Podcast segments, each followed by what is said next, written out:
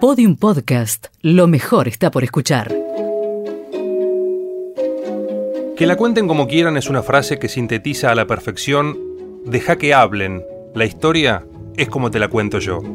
La hizo famosa el jugador Daniel Osvaldo, de quien en ese entonces la prensa hablaba más de su comportamiento fuera de la cancha que de su desempeño en Boca Juniors. La otra cara de la moneda. Estudiantes de La Plata es sin lugar a dudas uno de los clubes más importantes del fútbol argentino, en presente e historia. Una institución modelo, con una fuerte impronta, ya que desde hace casi 50 años intentan continuar un estilo, un estilo de vida, de trabajo y de juego. Desde ya que hay matices, pero en estudiantes a los que ingresan al club desde pequeños les inculcan una manera de sentir el fútbol porque el pincha en eso hace escuela, gracias al legado de los Ubeldía, los Vilardo, los Sabela, los Verón y compañía. Una Copa Intercontinental, cuatro Libertadores, cinco campeonatos locales son algunos de los títulos que enorgullecen al pueblo pincharrata en los 111 años que llevan de vida. Pero creo que lo que verdaderamente se destaca en estudiantes es ese sentimiento de pertenencia, muy fuerte por cierto. El ADN rojiblanco está compuesto por mentalidad ganadora, por mucho trabajo por estrategia, pero no podemos soslayar que las mañas también ocuparon un lugar pintoresco en un determinado momento de la historia pasada. Sobre este aspecto, les voy a contar una historia con un final desopilante. Después de haber conseguido el Metropolitano del 67, el equipo dirigido por Don Osvaldo Subeldía fue invitado a disputar un torneo amistoso en España, más precisamente en la ciudad gallega de Pontevedra. Era un único partido contra el equipo local que llevaba el mismo nombre de la ciudad. Había un trofeo en juego y como se imaginarán, nadie, absolutamente nadie, hace más de 10.000 kilómetros solo para cumplir, porque una vez que estás allá, querés ganar.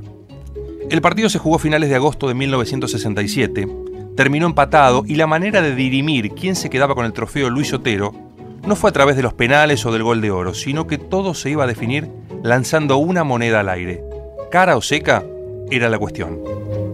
Podría esmerarme narrando líneas y líneas sobre el desenlace de esta copa, pero qué mejor que hacerlo en primera persona. Por eso, hablamos con el capitán de ese estudiantes, Oscar Malvernat, Cacho Malvernat, una gloria pincha que le pone un moño a esta historia. Él saca una moneda y muestra cuál es cara y cuál es seca.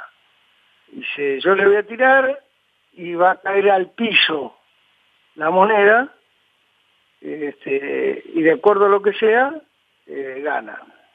Eh, cuando, cae, cuando dijo cae al piso, se me acerca Bilardo, eh, este, o sea, hablamos así, y me dice, cuando caiga la moneda nos tiramos todos de cabeza y festejamos.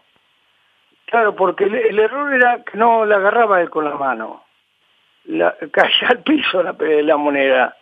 Y lo que normalmente lo que se hace es que todos miran a ver qué, era. Bueno, la cosa es que la moneda, la moneda eh, perdón, la copa está en el club. Picardías eran, ¿me, entendés? Que en ese momento, vos no te imaginás que por ahí este, iba a dar resultado. Eh, eh, nosotros lo hicimos y dio resultado. Y que la cuenten como quieran. La copa descansa en la sede de Avenida 53 entre 7 y 8 en La Plata. Acá, la cuestión no se trató de caro o seca, no, porque para los jugadores de ese estudiantes lo importante era la otra cara de la moneda.